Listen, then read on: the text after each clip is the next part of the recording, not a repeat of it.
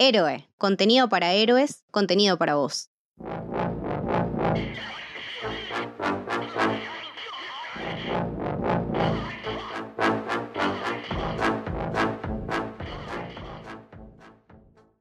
Bienvenidos y bienvenidas al Camino del Héroe. Mi nombre es Lucho y en esta ocasión estoy acompañado por Camito. Hola, ¿qué tal?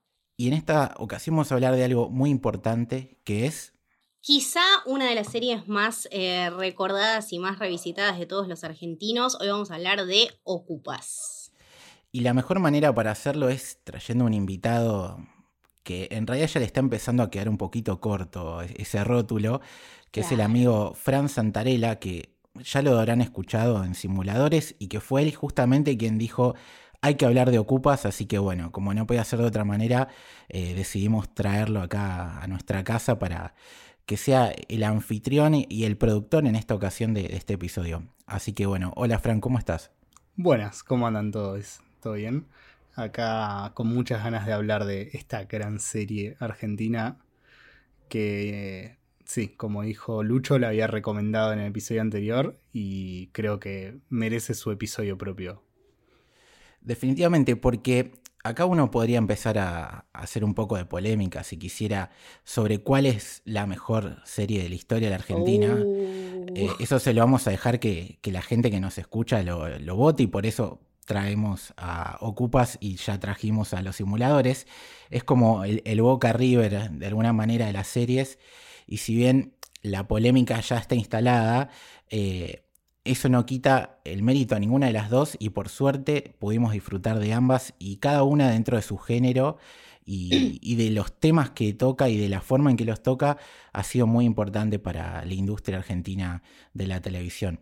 Entonces, la primera pregunta que me surge y que se las traslado a ustedes es cómo llegaron a, Ocupas, cuándo fue la primera vez que la vieron, en qué momento, eh, qué sintieron cuando la vieron.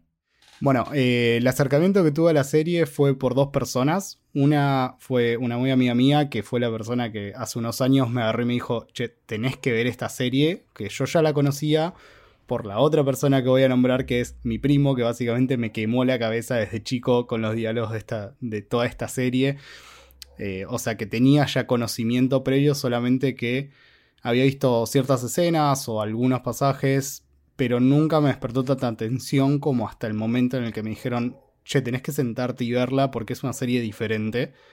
Eh, y la verdad es que tenían razón y mi primera experiencia viéndola fue muy casa del negro Pablo, tipo con cuatro personas alrededor tomando vino y disfrutando tipo el primer capítulo muy a pleno porque arranca muy bien.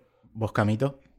Eh, yo, la verdad que a Ocupas caí tarde. Lo primero que vi en realidad eh, de Bruno fue Pisa Birra Faso. Es una peli que a mi viejo le gusta un montón. Entonces, nada, hemos tenido varias, varios eh, rewatch de la peli juntos y era algo que simplemente me debía, ¿no? O sea, en su momento vi los simuladores y me encantó, pero de Nacional siempre consumí más cine que serie y no sé, por algún que otro motivo nunca la, había visto. Caí un poco más tarde, caí tipo 2017, 2016, sí, 2016, 2017. Eh, y nada, me dejó en un pozo, en un pozo depresivo bastante fuerte. Eh, me hizo replantearme un montón de cosas y también yo tenía una, una manera muy no sé, muy que, que, que, se llevaba muy de la mano con, con ver la vida de esa manera, de, cómo, a cómo transcurre en, la serie, ¿no? De que todo es una catástrofe y que nada, esos problemas de adolescentes que, tiene uno. Y de alguna manera me sirvió para, para hacer un clic bastante importante en mi vida, así que creo que es una, una serie que, me pegó y me funcionó un montón. Y revisitarla hace poco, eh, la vi hace en enero más o menos. Eh, y sí, también me, volvió a dejar en, la misma miseria. Creo que tiene un recorrido perfecto, eh, casi escalofriantemente perfecto. Eh, me parece que toca una cosa que, algo que es tan raro en las series, que es la amistad de una manera tan hermosa y tan valorable que es nada, que, que, va mucho más allá de la serie, ¿no? Que vos los ves a los chabones ahora sentándose y hablando, o los ves tipo comiéndose un asado juntos, entonces como que de alguna manera eh, el vínculo persiste y, me parece que también el, recorrido era, era, un montón de eso. Eh, con, respecto a la comparación que hacías con los simuladores, Lucho, me parece también que, que son series súper, súper eh, específicas y súper particulares de su época que eh, grafican claramente cómo es una realidad en ese país en el momento contextual eh, que no hay con qué darle y que no hay otra manera de igualarlas. Eh, y por eso me, parece muy, muy importante esta recomendación que había hecho Fran. Me, alegra muchísimo que, estemos teniendo este episodio hoy. Sí, sin dudas. Porque acá voy a tirar el DNI sobre la mesa y yo soy un, chico que vivió todo lo que muestran en la serie. O sea, a mí me explotó el 2001 en la cara. Eh, con mi vieja en su momento hemos tenido que ir a, los ya desaparecidos Club del Trueque eh, a tratar de dar cosas que teníamos para poder comprar comida con créditos, como era en esa época.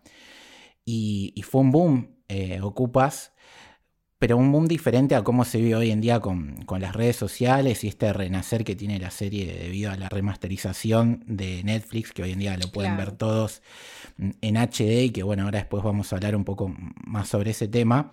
Eh, en mi caso, en esa época era DVD pirata y ir pasándoselo entre grupos de amigos. Me pasó un poco lo mismo que, que a Fran. el primer capítulo fue por insistencia de mis amigos de toda la vida que nos juntábamos a jugar al Win Eleven y comer pizza los viernes después del colegio, hasta altas horas de la noche o hasta el día siguiente haciendo eso y, en uno de los momentos del lapsus era poner algún capítulo de algo o hablar del Señor de los Anillos o lo que sea.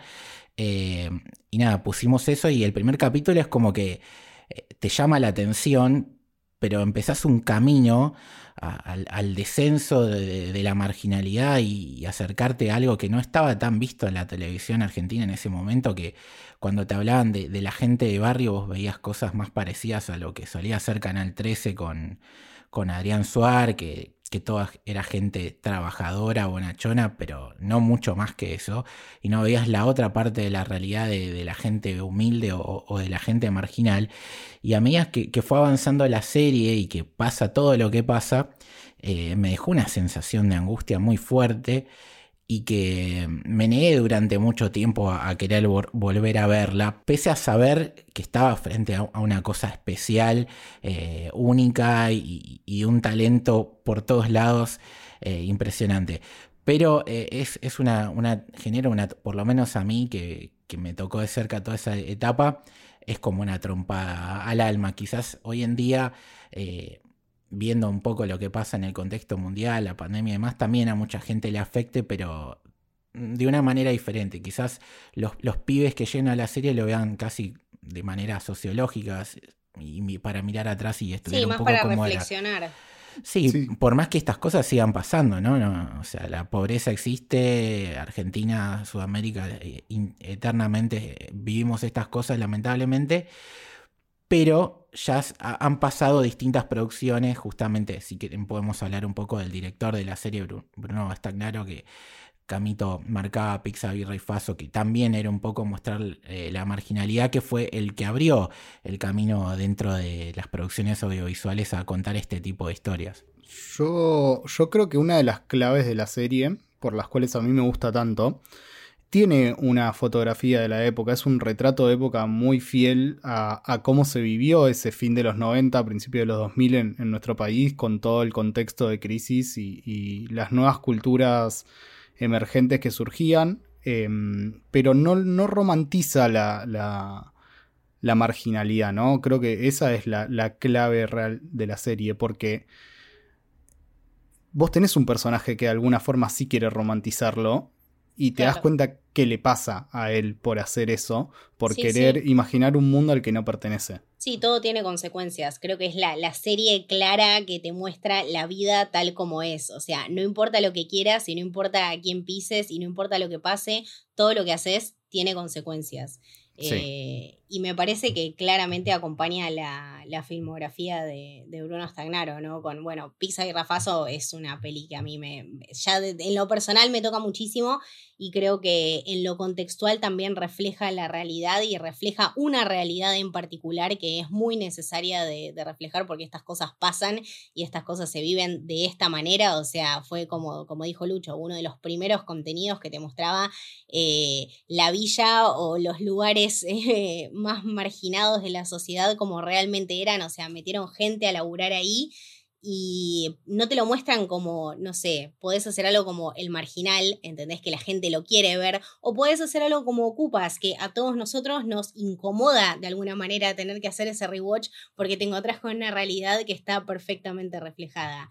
Eh, también eh, hizo después un gallo para Esculapio. Yo la verdad no la vi, no sé si alguno de ustedes la vio. Me la recomendaron muchísimo. No, tuve todavía el, el, momento de verla, pero me dijeron que es muy buena. Pero como te digo, qué sé yo, teníamos, no sé, ahora pensándolo así como así, eh, cosas que salieron bien, bueno, el puntero, por ejemplo, me, había gustado en su momento, me acuerdo que la vi, me gustó, eh, pero el marginal nunca, o sea, más allá de la primera temporada y verla porque todos la estaban viendo, después siempre la consumí como algo totalmente banal, o sea, no, no te cambia la vida en absoluto y no te genera... Eh, como te decía, no te genera una incomodidad, o sea, una, una sensación de que, bueno, esto es una mierda y esto realmente está pasando, que hay que consumirlo así porque es la realidad. Yo creo que, por ejemplo, Camito nombra el puntero, que a mí también es un producto que me gustó muchísimo de la, de la televisión nacional y que lo consumí en su momento porque yo era más grande. También eh, tiene un reflejo de una realidad, digamos, también muy de esa época, de los 2010. Eh, pero siento que Ocupas se sigue manteniendo muy vigente, tristemente por esto, justamente porque la marginalidad sigue siendo un tema muy vigente en nuestro país, lamentablemente. Eh, porque trata de hacer un retrato muy fiel de cómo funcionaban las calles en esa época, a pesar de que quiero hacer la aclaración por entrevistas que vi de los mismos eh, protagonistas, de que, a ver, si bien te, te, refleja una realidad, no es ni un 5% de lo crudo que a veces pueden ser las calles. Totalmente. Pero creo que este relato de las calles te muestra lo inestables que son y los personajes que hay y la gente con la que te puedes cruzar y las cosas desconocidas que te puedes cruzar. Y el puntero lo que tiene, a diferencia de Ocupas, es que es una serie que ya tenía un formato más televisivo clásico de la televisión argentina para, por ejemplo, Canal 13. En cambio, sí, no es el mismo impacto. Claro, Ocupas siento que tiene un formato que hasta hoy es vigente porque son muy pocos capítulos de 40 minutos y que cuenta una historia contenida y te quiere contar esa historia y punto. y lo hace alrededor de esos 11 capítulos y le pone un punto final. Creo que parte de lo que le da credibilidad a la serie es el tratamiento en todo sentido. Por ejemplo, a mí lo que me pasa un poco con el marginal y, todas estas series que estamos comentando que son posteriores es que por momentos me, me parece todo sobreactuado no porque haya una mala intención, sino que quizás las personas que eligen tanto para los diálogos, para mostrar las locaciones, para interpretarlas, no, están curtidos de, ese tipo de vivencias y hacen lo mejor que pueden dentro del material y, de las ayudas que tienen. En cambio, eh, en el caso de Bruno Estañón me parece que hizo un trabajo excepcional eh, en cuanto al casting, que eso ya se marcó desde Pixar y Faso, de que se dejó llevar por... Eh, los consejos, por ejemplo, de, Dante Mastropiero, que hace el, personaje de negro Pablo, que realmente tenía eh, sapiencia sobre lo que era vivir en la calle, y entonces se fue adaptando a ese tipo de situaciones para que cuando vos lo ves digas, esto tranquilamente podría ser un documental y no una serie. Y eso también lo trasladó a que se filmara en lugares reales. O sea, no, no es un estudio, es una casa, es la calle, es un bar, es un boliche.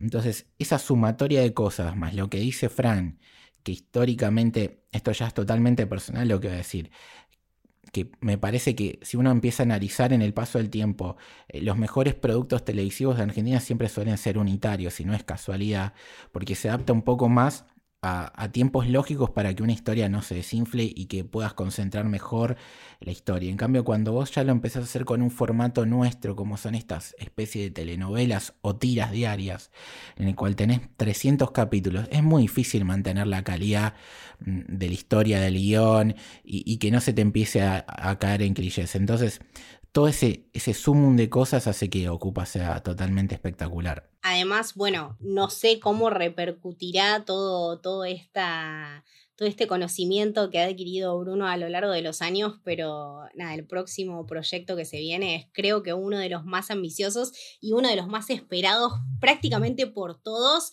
eh, que es el Eternauta, eh, la adaptación épica de algo que estábamos esperando hace mucho, mucho tiempo. Era como, primero era la discusión de a quién se lo daban. A mí cuando se lo dieron a este chabón fue tipo, sí, sí, o sea, sí, sí, gracias, por Dios. Eh, nada, estoy realmente muy emocionada. Muy emocionada y muy atento a, a cómo puede salir, le tengo mucha fe. Uno siempre pensaba que había dos historietas que eran imposibles de adaptar. Una era el Eternauta y el otro era Sandman. Y bueno, las dos van a tener producción y justamente por Netflix. Así que, como dice Fran, con el ojo puesto porque hay expectativa, pero también un poquito de miedo, más allá de la gente que esté detrás del proyecto. Pero si quieren podemos hablar un poco de los que se roban el show, que son los protagonistas. Tenemos a, Rodrigo de la Serna haciendo de Ricardo, Diego Alonso haciendo del Pollo, Franco Tirri del Chiqui, Aries Staltari de Walter, ya lo mencioné antes a Dante Mastropiro del Negro Pablo, y después está Ana Celentano como Clara, la prima de Ricardo. E, en teoría, el, único actor de renombre que había para la serie era Rodrigo de la Serna, que si bien eh, hoy en día es súper famoso, está hasta en la casa de papel y 10.000 cosas súper mainstream. Y, actúa muy bien. Me parece que todo el resto del elenco, y destacando esto de que eran desconocidos entre comillas, están a la misma altura de él. Eso ya habla muy bien de ellos. No sé cuáles son sus personajes preferidos y actuaciones que más destaquen. Eh, es, muy, es muy loco porque incluso Rodrigo de la Serna, como dice Lucho, que es una de las personas de más renombre, estaba viendo una anécdota que él mismo cuenta que el momento en el que van a, una plaza a robar con Miguel, digamos que es cuando le enseña, eh, fue un día muy de madrugada la escena, el rodaje, y lo agarraron tipo con el arma en la mano y aparentemente los paró la policía porque pensaron que estaba pasando una escena de robo en serio y no lo conocían, o sea, él no sabía cómo describir de estoy actuando, estamos haciendo una escena, alguien le dijo a la policía que estamos haciendo un rodaje hasta ahora acá porque, o sea, casi se lo llevan preso. Eh, contaba en una, en una entrevista de Philo News y me parece que eso le da mucha veracidad y mucha credibilidad a la serie porque eh, en el proceso creativo Stañaro eh, trató de crear un vínculo entre ellos. Por ejemplo, yo vi una entrevista también de él en donde contaba que los mandaba a pedir monedas por, eh, por la zona de Congreso, no para tanto entrar en personajes, sino para que creen ese vínculo de amistad y de complicidad entre ellos. Entonces, al ser todos actores que eran desconocidos y que vos los ves teniendo un vínculo que parece muy real, levanta mucho la credibilidad de la serie y cómo vos los sentís. Sí, sí, me parece que eso acompaña también muchísimo todo lo que son los diálogos, ¿no? Y que una parte esencial creo que son los diálogos del Chiqui con Walter. Eh, me parece que tienen esa magia de, no sé, la improvisación y alguna cierta química y otra magia. Entonces, como que es algo raro, es una mezcla muy exótica, pero, pero sí, recae todo en, eso, en la convivencia y en conocerse, que bueno, prácticamente me parece que también es eh, de alguna manera llevar las bases de, las vivencias que, están tratando de relatar eh, a la vida común, porque están haciendo una historia sobre gente que vive junta en, bueno, situaciones determinadas, pero que también tienen que aprender a convivir. Eh, de hecho, eh, Miguel es, un, es uno de los chabones que se repite entre Ocupas y Pisa y Rafaso. Entonces, como que me parece que captó perfecto el, ambiente total de, de Stanaro y, y, de ser, en este caso, bueno, el villano, que me parece realmente un villano tremendo. Para mí es un tremendo hijo de puta, mal. Saben que yo voy a hacer la, mm, la salvedad de que para mí esta serie no tiene villanos, si bien hay personajes con los que puedo caer mejor o, entender mejor que otros. eh, siento que no son villanos, sino que son acciones. O sea, es como en la vida, en donde no hay villanos, hay bueno, buenas acciones y malas acciones. Bueno, esto se desarrolla de la misma forma. Si vos te pones a pensar, Miguel, cuando lo presentan, es un personaje que, hasta lo protege a Ricardo durante, durante su estadía en la casa, hasta que después, bueno, lo termina entregando por una situación determinada en la que él estaba al límite. Pero tal vez si no hubiera estado tan al límite en esa situación, capaz que no pasaba. O sea, no siento que haya habido una intención de, eh, desde el principio de, de, Miguel, de cagar a Ricardo, sino que, bueno, se dio así. Y es la vida y es la calle. Sí, sí. Sí, estaba, estaba un estadio más adelante de lo que estaba Ricardo, me parece. Sí. Porque uno ve cómo se va transformando, ¿no?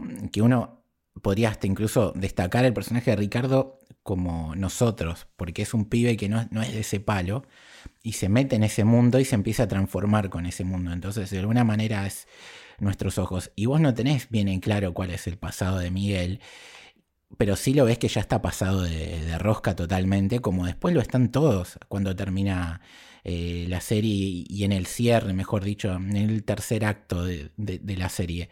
Entonces, en eso coincido con Frank, uno no puede terminar de culparlo a Miguel y de ponerlo como, como el villano, como tampoco lo puedes hacer con el negro Pablo y como ninguno. Creo que el único personaje que realmente es puro, por así decirlo, es el chiqui. Después todos tienen actitudes de mierda. Sí, no, no, ni hablar, pero bueno, me, sí, me parece que es algo totalmente, como decían, totalmente circunstancial y que va más allá de cómo es la personalidad de, cada uno, pero sí, es nada, tiene, esos momentos impactantes donde decís, no, man, ¿cómo, cómo, le hiciste la cama? No lo, no lo puedo creer. O sea, era tan obvio, ¿entendés? Y aparte Ricardo es una persona tan Ay Dios, si podemos hablar un poco más de Ricardo, por favor, porque toda la serie es básicamente nosotros queriendo cagar a trompadas a Ricardo. ¿Estoy equivocada? O sea, hice un rewatch hace poco, ¿estoy equivocada? no, para nada, para nada. No, no para nada, pero ahí es donde, donde me confieso y tengo que decir que en ciertos momentos me siento hasta identificado con Ricardo por la edad y por contexto. Eso quiere decir que, sí, muchas veces es como, mam, no puedes estar tomando estas decisiones.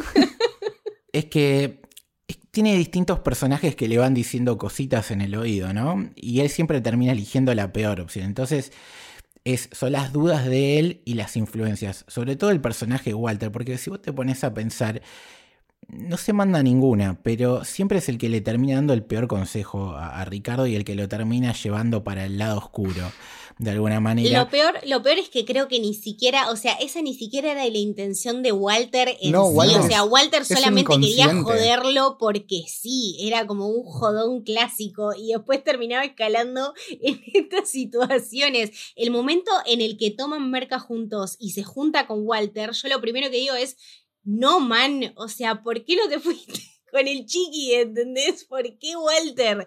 Porque es una yunta tremenda. No, aparte, eh, para mí todo el tiempo él está tratando de mostrar que, pertenece a ese lugar. Y medio que no pertenece tampoco. Viste, ya de entrada cuando le dice, no, ojo con lo que me va a decir que te cago a trompadas. Todo el tiempo, viste, se, busca poner ahí arriba y después te das cuenta que es un boludo. O sea, es, es un Ricardo un poquito distinto. No, no tiene la calle que tiene el, pollo.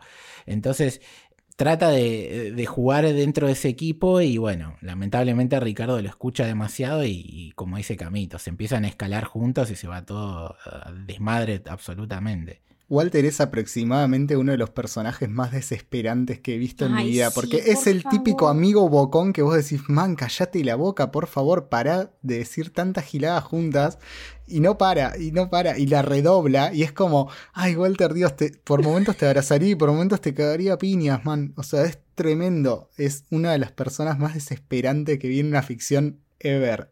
Totalmente, pero también tiene uno de los mejores, una de las mejores partes de Ocupas, que es el baile rolinga en el medio de este, ay no, este lugar el baile rolinga en el doque, o sea, baile rolinga en el doque es todo un concepto y a partir de ahí nada, los, los videos y los videos de hecho que ahora está subiendo la gente con TikToks, o sea, gente que ahora vio la serie y está replicando estas cosas, el alcance es tremendo. Entonces, nada, gracias Walter por ser uno de los mejores personajes de Ocupas lejos. Ariel Staltari, gracias por dejarnos una de las escenas más icónicas de la televisión argentina. Te debemos mucho. Eh, baile Rolinga en el doque podría ser tranquilamente una canción de los piojos, de paso. Sí. Eh, dato, dato de color eh, que me enteré hace poco y seguramente lo sabe mucha gente y me sorprendí. Franco Tirri, alias el Chiqui, es el hermano de Nino Dolce. Claro. Que no tenía el dato de ese muchacho que se metió en un gran hermano famoso. Era básicamente un personaje de Ocupas metido en la tele golpeándose la cabeza con la pared Nada que ver con el hermano aparte, ¿no? Que es el, el corazón de, la serie y, el tipo que vos decís, dame un abrazo, Chiqui, por favor. No, no, por favor, el Chiqui es una... Eh, no, aparte, todo el recorrido del chabón, o sea, me acuerdo de verlo la primera vez y de no jamás hacer esa relación entre el Chiqui y que se va a morir. O sea, yo, para mí no era un concepto, para mí no era algo viable, no era algo que iba a pasar. Y cuando lo vi pasar, realmente no lo pude creer porque llegás a ese punto de la serie y a ese punto de la vida también, en el que decís, loco, esto es una mierda. Y no quiero meter a los Cohen en esto, pero igual sí. Eh, los Cohen tienen un concepto de su cine como el Antiguo Testamento, ¿no? Son todas estas cosas donde eh, incluso la persona que hace la cosa más buena del mundo llega a pagar por los errores de todos los otros hijos de puta. Me parece que el Antiguo Testamento y el concepto de filosófico del cine aplicado al Antiguo Testamento también se despliega en Ocupas, o sea, es hasta la persona más pura como es el chiqui que te hablaba de que quedan pocos panaderos, puede quedarse metida en este quilombo por sus amigos y puede dar la vida por ellos. Y es así, y no hay vuelta que darle, porque no podría ser de otra manera, porque el chiqui no podría actuar de otra manera y porque esta situación de cualquier manera iba a pasar de vuelta. Entonces eh, es una inception de cosas, es como que no cambia jamás la fórmula, simplemente cambian los personajes y las situaciones. No, aparte digo que si te pones a pensar, ¿quiénes terminan falleciendo del lado de los buenos, entre comillas, que ya dijimos que no hay buenos ni malos? El perro, y el Chiqui. Ay, Severino, Dios mío. Que eran las dos personas, personajes más inocentes que tenía el grupo, básicamente. A uno lo, asesinan al perro Seferino por, por venganza. Y Chiqui cuando acepta el arma y, y de alguna manera, entre comillas, abre la puerta a ese mundo que de alguna manera él era parte, pero no era parte, porque él no estaba metido en ninguno de los quilombos, fue su momento de muerte. O sea, una vez que le, terminó de abrir la puerta por necesidad, por ayudarlos a ellos, a ese mundo donde él estaba de costado, es donde termina pagando. Mientras que los otros que se mandaron todas eh, tienen que seguir vivos y con la carga de, la muerte del amigo. Entonces, ese final es la trompada más fuerte que, que te puedes esperar. Me gusta que traigan a colación el tema bíblico porque yo tengo mi propia teoría Bien, de que el chiqui es un ángel, o sea, es como la representación de un ángel, como si fuera una especie de Jesús de la Ferrere, el personaje de Peter Capusotto, porque es muy puro, o sea, está ahí para proteger a sus amigos, para bancarlos, para estar con ellos. Esto me puso recontra triste en tipo 5 segundos, fue sí, Mal. Sí, sí, sí, es que el Chiqui me parece un gran personaje por esto, porque es la representación de, lo más puro, lo más bueno de la gente que puede llegar a estar en esa situación de que vos decís, eh, bueno, no todo el mundo va a hacerlo de la misma forma, no todo el mundo va a hacer las mismas cosas en la calle, el problema es, como dije antes, la calle es un lugar incierto, inseguro, en donde pasan cosas que vos no sabés y donde las acciones de otro pueden perjudicarte a vos. Y como dice el personaje de, Jorge Cezanne, Miguel, no sabes cuál es la bala que te espera cuando estás en la calle y el chiqui no lo sabía y eso es lo más triste de la serie, que él termina pagando por los errores de los demás o por la venganza cuando en realidad no tenía por qué, pero lo hizo porque es un tipazo. Sí, aparte, me sumo a tu teoría, las apariciones de él desde su primera vez que lo vemos en pantalla hasta, no sé, que, sale del anfiteatro ese, son como mágicas, ¿viste? No, no se comporta, sus movimientos y entradas y salidas de escena no son como la de los demás personajes. Exacto. Entonces eso también es como parte de, la magia de, Chiqui. Y sí, no, la verdad que Fran te fuiste al carajo porque ahora sí, no, o sea, ya, de por sí, ya de por sí estaba triste hablando del Chiqui, ahora tipo todo es un garrón. Eh, pero además del Chiqui también teníamos personajes bastante picantes como el Nero Pablo, que para mí es uno de... gran personaje. Es uno de mis favoritos, o sea, por favor, qué... No, no, no, qué cosa tan jodida encontrarse a alguien con el, como el Nero Pablo en tu vida, me muero. Sí, básicamente es la marginalidad hecha persona, ¿viste? Es el que te representa el dueño, el dueño de, esa situación y la víctima principal de, ese mundo, ¿no? Exactamente. Y, la interpretación de, Dante es, brillante y, por las entrevistas que uno puede leer después de, de concretar la serie, todos los aportes que hizo a nivel guion, a nivel eh, toma de decisiones por parte de Bruno Estañaro, como no sé, que en el casting le pregunta, esta toma la vas a hacer de día o de noche, y el director le dice, ¿por qué? Y porque yo si es de día robo de una manera y si es de noche robo de otra. Claro, luego. Y eso, el director se quedó con los ojos abiertos y dijo, chao, este tipo es un crack. Y en definitiva es parte de eso que, comentábamos también antes, ¿no? Como a veces tratar este tipo de historias con gente que no conoce realmente lo que pasa y cómo se vive, por más que esté bien producida, bien actuada, te da un poco de sobreactuado. En cambio, cuando tenés gente real que se maneja en esos mundos, que conoce los códigos, el aporte que, trae es trascendental y queda en la historia, como en el caso de este personaje.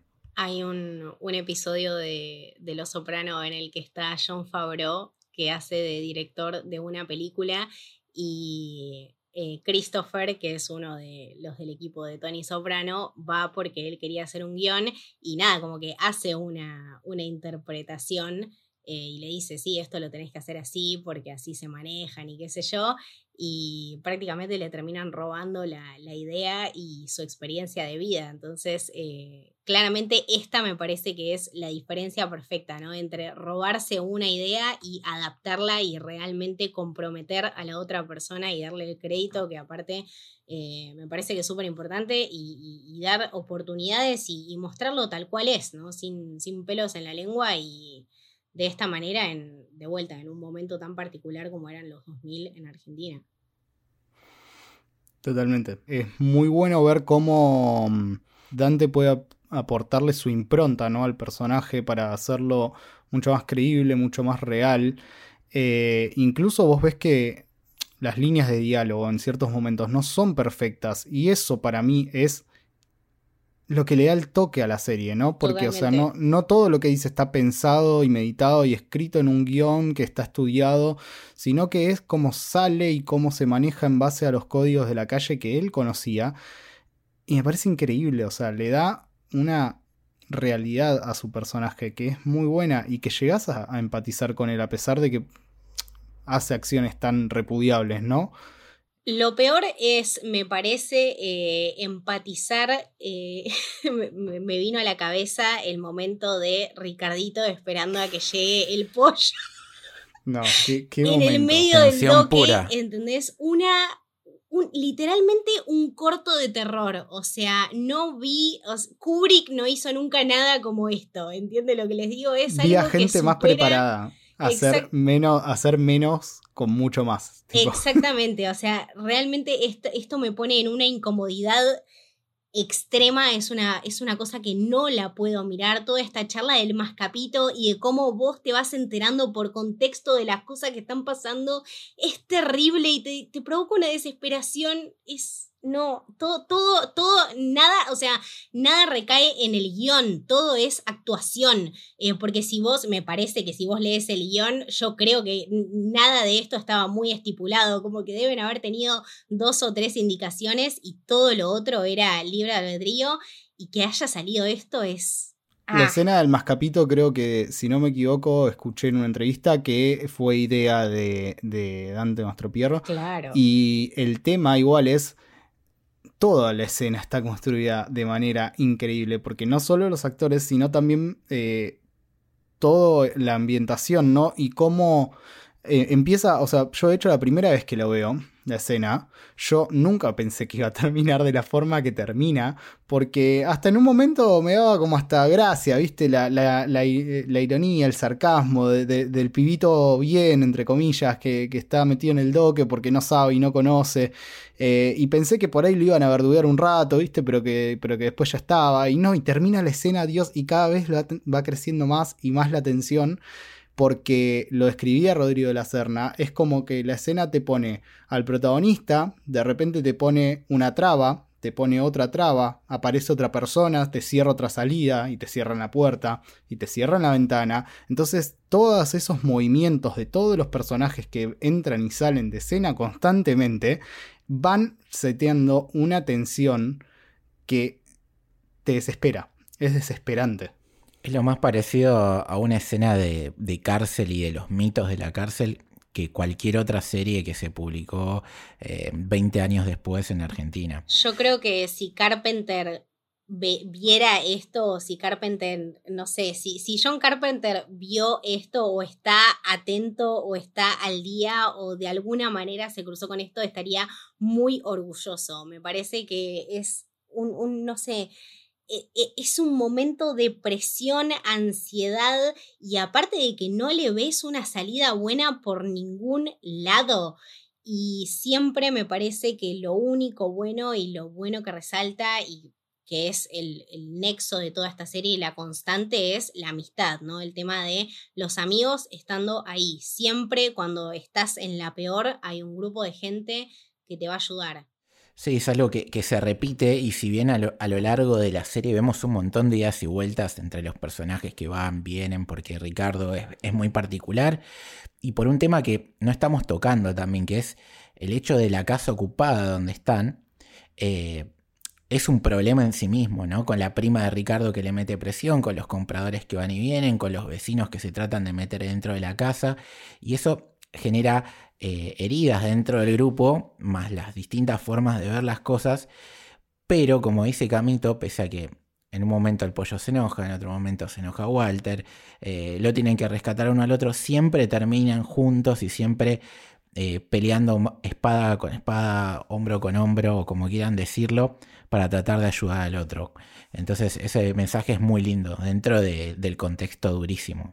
Creo que no es casualidad, digamos, que la serie se haya reestrenado en Netflix de, con esta remasterización el 20 de julio que festejamos el Día del Amigo. ¿no? O sea, es un mensaje clarísimo de que es uno de los temas sobre los que gira la serie.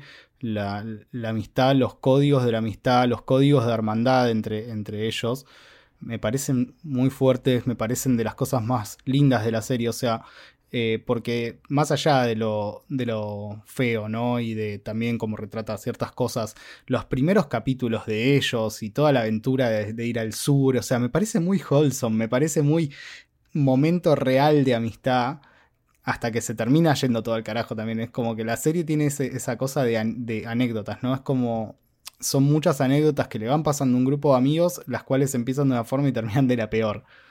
No es que hasta, si no me equivoco, no sé si es el final del 10 o el principio del 11, eh, era todo felicidad, estaba todo bien en un momento. Están en la, Dios, el principio del 11. No, no. Están, Eso creo que es lo que más me destruye. Están de fiesta y te pinta esperanza y de golpe se va toda la mierda, pero digamos, seguía vigente ese sentimiento entre ellos. Es que aparte me parece que la constante acá y el concepto de amistad y uno de, los personajes también que resalta y que se lleva todo a, lo largo de la serie es, bueno, el pollo, ¿no? Y no lo habíamos charlado antes y toda esta amistad que él tiene con Ricardo y, bueno, eh, los códigos a los que él lo introduce, estos amigos que le presenta, esta convivencia que van armando juntos, eh, él estando dispuesto a dar su vida por su amigo, porque es el que lo hizo quedarse en el colegio por lo menos hasta séptimo grado. Eh, qué gran personaje el pollo, qué, qué chabón el pollo. Para mí, este, bueno, de hecho me parece que hubo mucho debate en, Twitter al, respecto del pollo being such a man. Eh, estoy 100% de acuerdo, para mí es, por Dios, qué hombre. El pollo lava, plancha, cocina y te cuida en la calle. ¿Qué más? Por Dios. Claro. ¿Qué más? No, no, aparte tiene. Te, hace la conexión eléctrica. No, no, claro. Bueno, sí, pan intended, porque nada, las, las escenas estas que tiene con, la prima de Ricardo también son muy extremas. O sea, nada, Sachaman, no importa. Pero en, en, concepto amistad me parece que es la, la persona que lo ubica a Ricardo en tiempo y espacio. Eh, Ricardo siempre siendo un fucking veleta que lo ves y lo querés cagar a trompadas. Para mí, eh, yo hago el, el nexo instantáneo con Trainspotting, ¿no? Y con Mark y con toda esta generación de los noventas y los niños eh, late noventas, early 2000 pero bueno, que acá llegó un poquito más tarde también.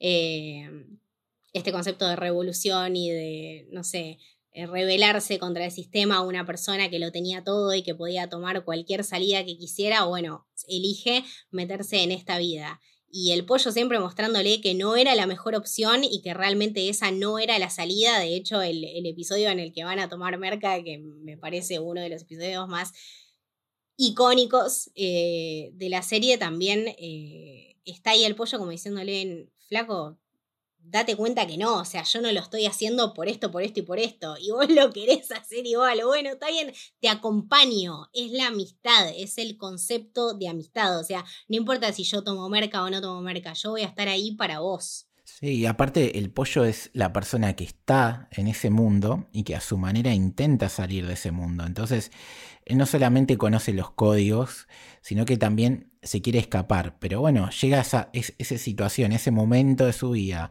aparece Ricardo, se invade al mundo de la calle que él conoce y lo trata de acompañar, mientras por otro lado está tratando de escapar a sus propios demonios. O sea, él todo el tiempo vos ves que está intentando a su manera y como puede con sus limitaciones cambiar y termina, como, como dice acá Camito, eh, consumiendo cocaína porque nada, es el amigo, termina volviendo a robar y meterse en los delitos puede ser amigo, termina yéndose a los tiros porque es el amigo, pero de alguna manera, todo el tiempo, él te deja en claro que, que no, realmente no quiere eso. Y él quiere estar ahí en la casa con los pibes, quiere estar con la prima de Ricardo y quiere un poco de, de, de paz. Pero el otro, el veleta, como dice Camito, no se lo deja hacer.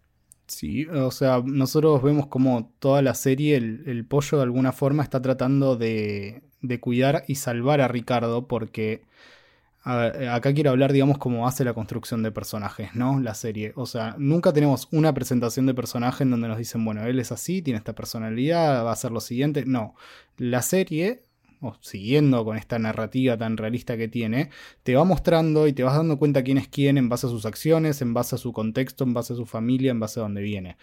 Entonces, nosotros entendemos que Ricardo viene de una familia más o menos bien acomodada, de que iba a la escuela, que en la escuela le iba bien, y tenemos al pollo, que es el pibe que no se encontraba con este ambiente, y sin embargo Ricardo lo cuidó y lo ayudó a llegar hasta séptimo grado, digamos, entonces de alguna forma el pollo quiere devolverle a Ricardo lo que Ricardo hizo por él, en un ambiente en el que él no se hallaba.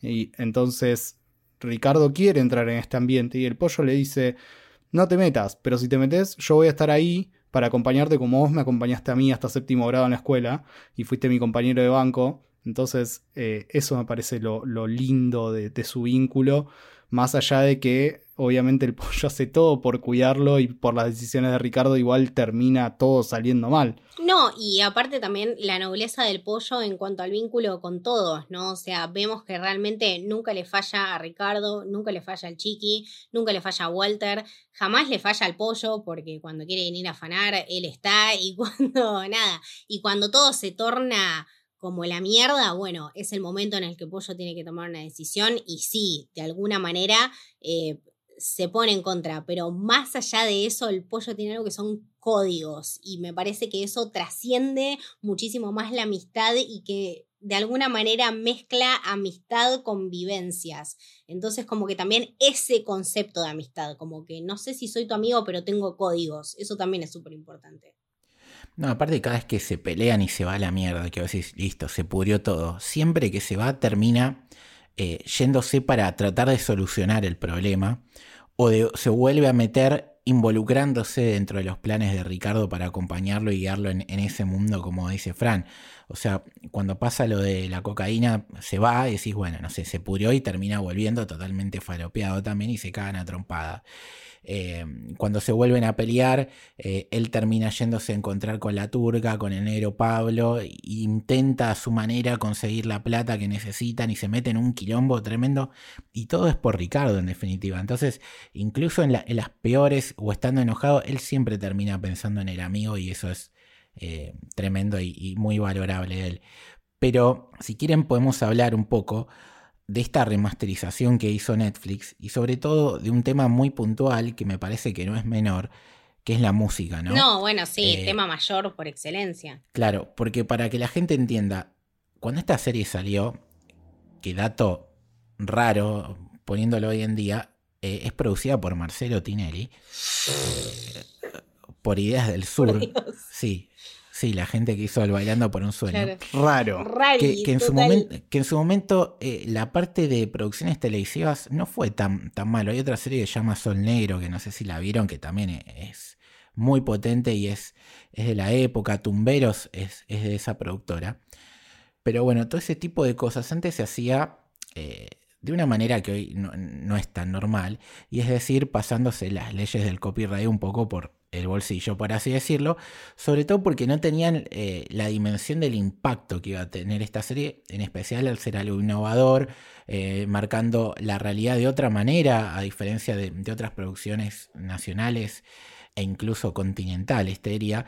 Entonces el crecimiento de la serie hizo que la gente la, tuviera que consumir a través de YouTube y así medio de garrón, porque no la podían volver a publicar ni poner en ningún lado, porque tenía un montón de canciones con copyright, que simplemente poner un tema de eso salía un montón de guita que no justificaba la presencia de la serie. Claro, exactamente. Incluso en YouTube estaba, estaba, bueno, muy mala calidad, que igual eso es un poco lo que le dio la magia de que sea una serie de culto. También. Pero estaba mucho de la banda sonora silenciada, porque YouTube te silencia digamos, los temas con copyright. No, y, sobre todo también me parece que el, tema con, el copyright de la música y la adaptación que hicieron ahora y qué sé yo, a mí me parece que está bárbaro y que me parece, qué sé yo, si, si se da de reproducirlo en un medio como es Netflix y que tanta gente llegue a consumirla y a verla, me parece perfecto, pero sí me parece algo súper elemental en el tema contextual de tiempo y espacio de la realidad de la serie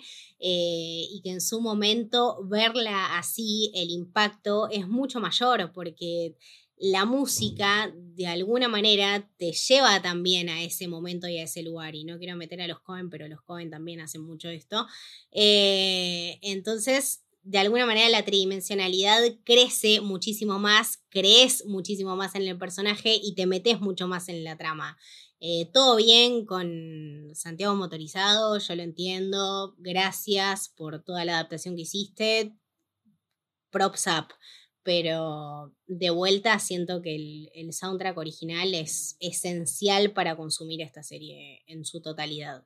Siento que hay un problema, o sea, siento que Primero que nada, o sea, quiero aclarar que a mí me parece una muy buena idea, me gusta y estoy muy de acuerdo con que este producto nacional esté en una plataforma masiva como es Netflix y que esté disponible para otros países incluso porque tenemos subtítulos en inglés, los cuales son muy graciosos, eh, y que haya que hacer una adaptación de la música por tema de derechos. Ahora, eh, hay escenas que me parece que está bien pensado, digamos, como que tuvieron la oportunidad de rever y poder eh, ponerse a pensar cómo una escena debería llevar tal o cual música, pero en otras le cambia totalmente el sentido. Por ejemplo, la escena en la que ellos van por Quilmes caminando.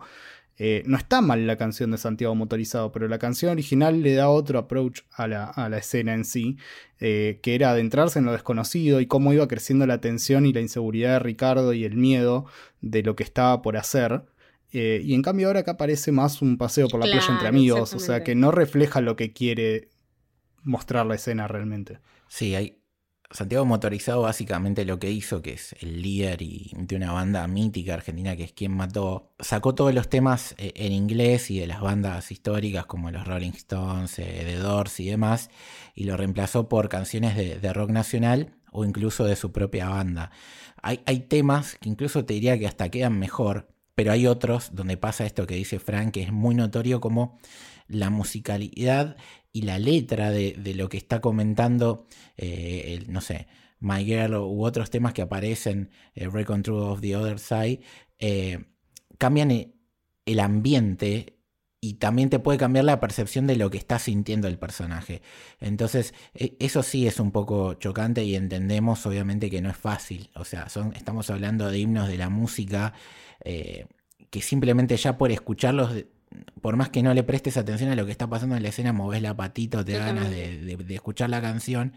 Si encima conectan de manera perfecta con la escena, es imposible de superarlos de, ninguna manera, aunque pongas otro himno del rock nacional eh, igual de potente.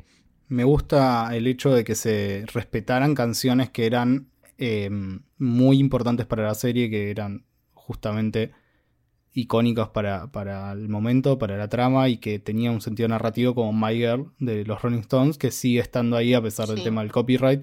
Así que eso lo banco mucho de que se haya cambiado canciones que donde se podía meter otra canción para poner, digamos. Pero por ejemplo, cuando Walter hace el, pasito de los Rolling Stones, eh, cambió la canción.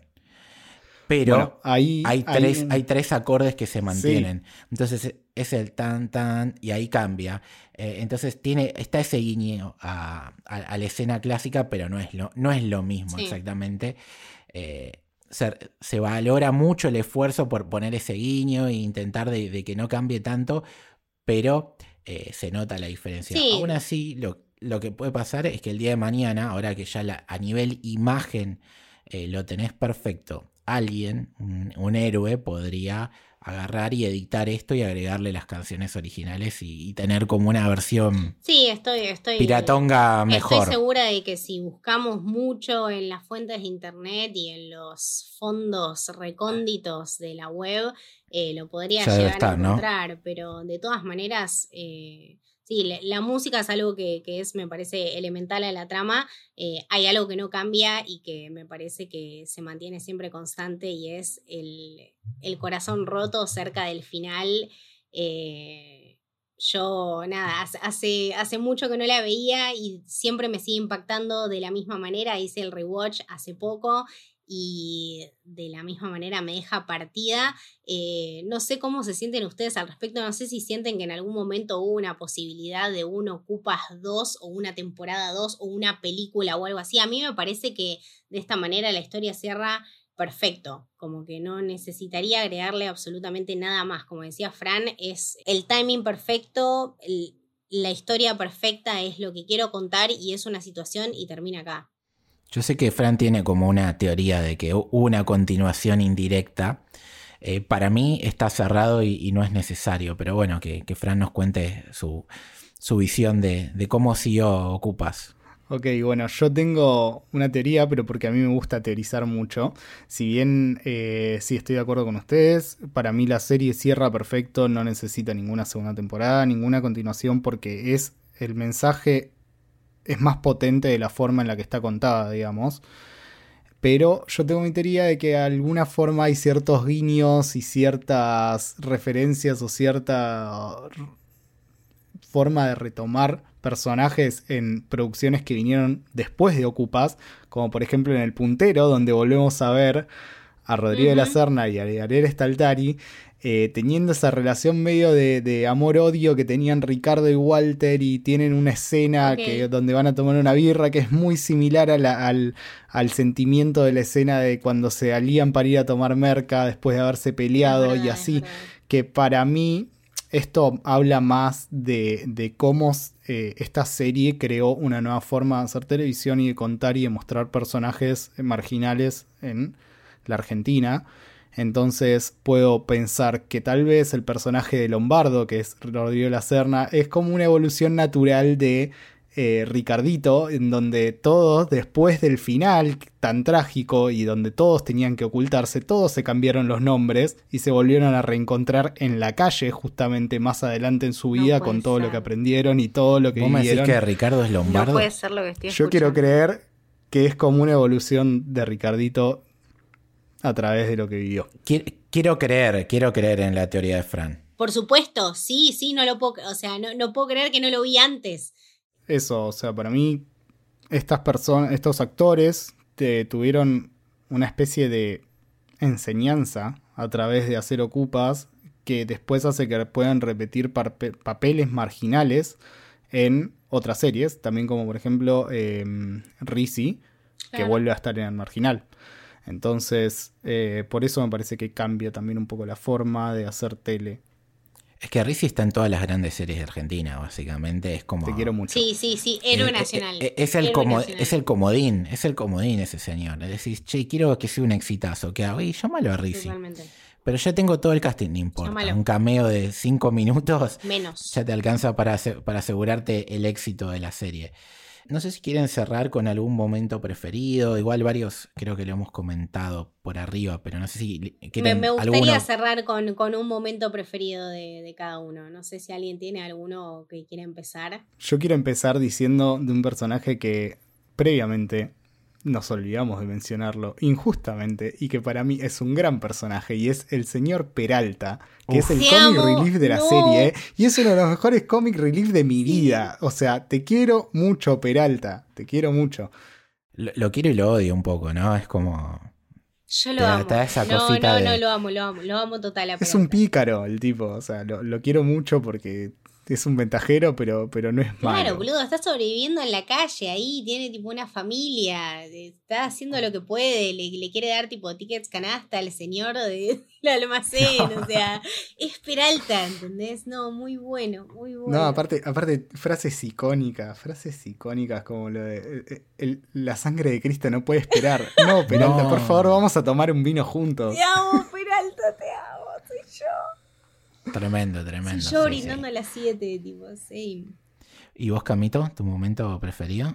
No, mi momento preferido tiene que ser eh, cuando Walter está cocinando esas hojas claramente no maduras de marihuana que tiene ahí y le pone tipo... Que aumenta el efecto fascístico. aumenta el efecto fascístico porque necesita evadirse de la realidad. Me parece que es un concepto mágico. Y toda esa amistad y toda esa conversación que mantienen con el chiqui es más que nada ese concepto de estar ahí con el otro haciendo eso que realmente eso te pegue, porque esas hojas no estaban ni como para ponerlas a picar, ni a fumar, ni a juntarlas con acheto, ni nada. O sea, no creo que eso les haya hecho absolutamente nada, simplemente el hecho de estar ahí juntos eh, me parece que les generó todo, todo este vínculo y esta conversación sumamente exótica y, y muy graciosa y por siempre recordada que para mí es una de, mis partes favoritas lejos. Tiene dos de mis personajes favoritos, el Chiqui por excelencia eh, y Walter porque de vuelta estuvo, estuvo siempre en momentos súper, súper eh, impactantes y no sé, nunca dudé de él. Como que más allá de todo lo que dijo y que había unas cosas que, eh, cuando las decía no te cerraban, nunca, nunca dudé de que Walter se iba, se iba a mantener de, del lado del chiqui, así que me llevo siempre a esos dos personajes. Sí, mis dos momentos preferidos son cortitos para destacar cosas de, lo que tiene que ver con el montaje un poco y, y la dirección. Una es una paga tremenda, ¿no? Es como enfocar una planta y el crecimiento te puede marcar el paso del tiempo, ¿no? Es un detalle que por ahí pasaste dos minutos, no lo viste y, te perdiste básicamente la serie diciendo, che, mirá que pasaron tres, cuatro meses que justamente fueron donde momentos de alegría dentro del grupo. Y el otro es la escena de, Ricardo disparándole al vitro, ¿no? Es como disparándole al destino y diciéndole, eh, por tu culpa, sacándose la responsabilidad de lado, me pasó todo lo que me está pasando en la vida. Eh, son esos detallitos que, más allá de todo lo que dijimos, que, hablan de la calidad del director y, del visionado macro de, la obra y que por eso creo que es eh, buenísimo. Bueno, yo quiero agregar un momentito más que para mí es eh, un gran momento, que es todo un capítulo entero, que es el 3, el del ojo blindado, porque me gusta mucho cómo retrata todo el viaje de esa noche, la verdad. Me parece excelente, me parece que pasa desde lo más alto a lo más bajo, cómo empiezan, tipo, desde la amistad hasta la pelea y hasta el desenlace del mal viaje y la pálida, y cómo terminan todos como tiene que terminar toda buena noche con tus amigos los cuatro tirados en colchones en el piso. Así que me parece excelente y me encanta porque es realmente eso es lo que yo siento viendo Ocupas, esa relación y esa sensación de amistad entre ellos. Aparte con ese título no podía ser un mal capítulo ni a palos. Eh, ya que estamos acá escuchando a Fran y que fue el responsable directa e indirectamente de que estemos acá hablando de esta serie, ¿te parece dejarnos recomendaciones para todos los que se quedaron medio manija con la serie? Cosas parecidas o, no tanto, pero que, que puedan ir un poco con el feeling. Ok, sí, mi idea un poco era decirles que si no vieron Ocupas, pero sí vieron otras producciones, yo encuentro ciertas relaciones, por ejemplo, no sé, por nombrar algunas. Fight Club. Tipo, tenemos personajes que hablan de la desesperanza, de la desposesión. Sin ir más lejos, Miguel me parece que es nuestro Tyler Darden nacional y popular. Eh, Breaking Bad, porque tenemos un personaje que empieza en un mundo y termina en otro, que tiene un descenso hacia, hacia lo más bajo eh, en su protagonista, como es la comparación entre Walter White y Ricardito. Eh, a ver, si les gusta Scorsese, chicos, por favor, Scorsese, Taxi Driver, cómo refleja Nueva York en los 70, esto me parece que toma mucho de eso, mucha inspiración para reflejar a la Buenos Aires, a Capital Federal, el microcentro y el conurbano de los 2000 que es increíble cómo te muestra las calles, depende de si es día o si es noche. Y también una, no sé, una clase social como es los veteranos eh, de la guerra en Estados Unidos que son claramente marginados, como bueno, la clase social baja en Argentina. Tal cual. Claro, o sea, te refleja cómo quedó muchas de las personas que ya venían teniendo problemas económicos después de una crisis y después del menemismo y después del neoliberalismo brutal de los 90 en Argentina. Entonces, eh, si vieron Ocupas y quieren ver otras cosas, pueden ver esto. Y si no, y si vieron todo esto que yo nombro y tienen dudas de ver Ocupas, vayan y vean porque van a encontrar muchas de estas referencias. También eh, la comedia es algo que está muy presente y ahí es donde yo lo comparo con Atlanta, la serie de Donald Glover, porque tiene esa forma de, reflejar las aventuras de tres amigos que se meten en un mundo que no conocen y que van haciendo la suya y que van viendo cómo se arreglan en algo que no tienen mucha idea y mezclan la comedia con temas mucho más dramáticos y más serios, eh, porque a ver, claramente Ocupas no es una serie de comedia, y eh, Atlanta tampoco, pero tienen esos momentos tan hilarantes, tan eh, que te marcan y que te hacen reír y que te hacen sentir bien en un ambiente que tal vez no lo es. Sí, si no lo tuviera sería imposible de, ver, básicamente también. ¿eh? Tenés que romper la atención de alguna manera. Y, otras pueden ser las que ya nombraste antes, ¿no? Para ver esa teoría del otro final de Ocupas, pueden ver el puntero, por ejemplo, ¿no? Y ver ese reencuentro. Recomiendo mucho y también, bueno, el marginal, que, es más moderno y también eh, creo que va a tener una tercera temporada o cuarta, no sé con cuántas van, pero sigue muy vigente y trata estos temas. De paso, ya que estamos, si querés, eh, para cerrar, decinos dónde te puede leer la gente, dónde te puede escuchar, así si tienen alguna duda o de Ocupas o, de otro tema. Bueno, mis redes son Fran Santarela con doble L, tanto en Twitter como en Instagram. Si quieren seguirme por ahí, suelo estar tirando muchas cositas sobre estas que dije. Así que los invito a, seguirme. ¿Vos, Camito? A mí me pueden seguir como Camito del Héroe, tanto en Twitter como en Instagram. A vos, Lucho, ¿dónde te podemos seguir, leer? En L Torres Toranzo, Torres con S y Toranzo con Z. ¿Y a Camino?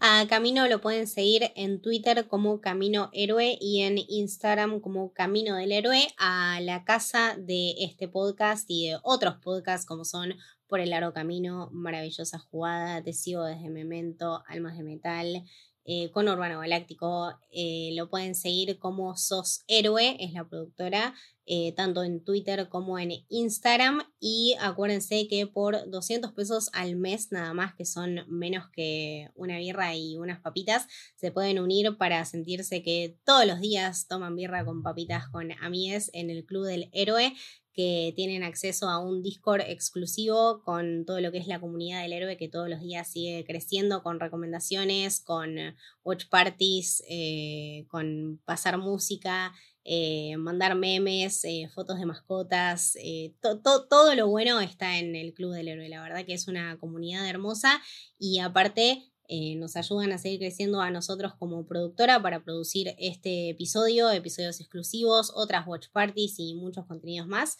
que, bueno, gracias a, ese aporte podemos seguir también produciendo. Así que si quieren y si pueden y si se copan y les gusta ser parte, está abierta esa opción. Sí, después también ahí hacemos streams de las series de Marvel, Star Wars, de, otras cosas que van surgiendo, eh, que se van a venir más adelante, como quizás algunos otros podcasts, quién sabe. Eh, y nada, eh, nos pueden ayudar también a través de, Twitch con la suscripción de Amazon Prime o, lo que sea. Todo es, bienvenido para dar una mano y ayudar a la productora que siga creciendo. Pero bueno.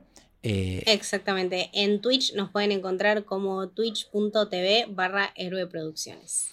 Eso, creo que hasta acá llegamos. Estuvo muy divertido hablar acá con Fran y con Camito. Esto fue el camino del héroe. Espero que les haya gustado.